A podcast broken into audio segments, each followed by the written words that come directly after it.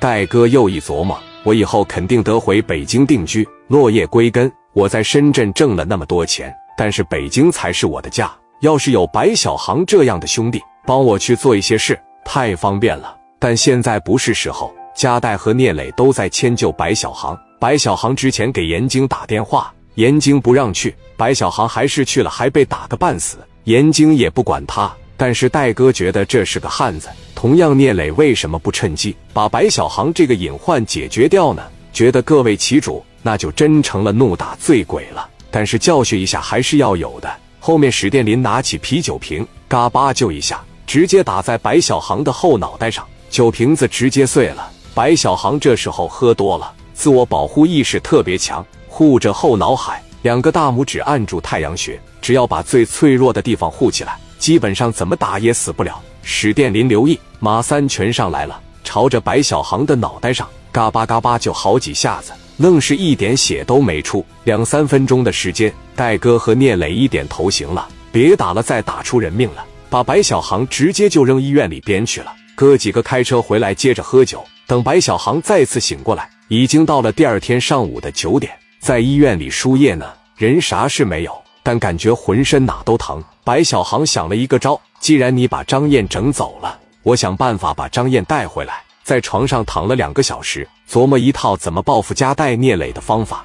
戴哥在北京跟哈森合伙开了个小赌场，生意也不是很好，大部分生意在深圳。但聂磊太好打听了，白小航打给青岛的一个哥们，哥们，我问你个事，你们青岛是不是有个叫聂磊的？哥们说聂磊有怎么的？白小航说在青岛怎么样？很厉害，在青岛基本上是大哥了。行，我拜托你个事，给我查下他在青岛有什么生意。有个夜总会最近经营的不太好，他这个夜总会在啊，他在青岛有什么生意，剩下的就不用管了。我给你一万，给我个户头，一会给你汇过去。哥们说道：“咱俩这关系没必要。”白小航说：“不行，你帮我，我必须得给你。”那行，聂磊在青岛有什么生意呢？十五分钟后回过去了，记一下。四方区有新一城夜总会，被抢走的女孩应该就在这个夜总会里。在中山路有个红星游戏厅，大学路有个皇冠假日酒店。白小航说这是他最挣钱的买卖了。对，这基本上就是最挣钱的。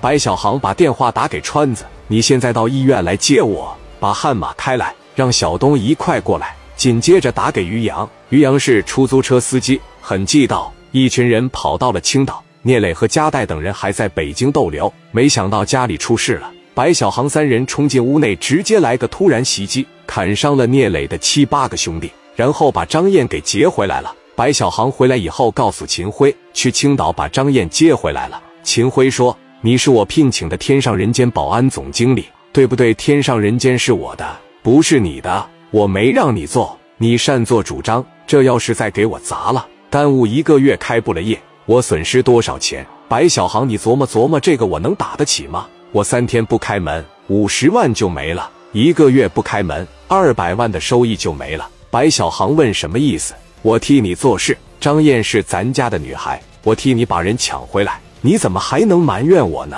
秦辉说你是小孩吗？啥也不懂。白小航说我不懂，这是我做错了吗？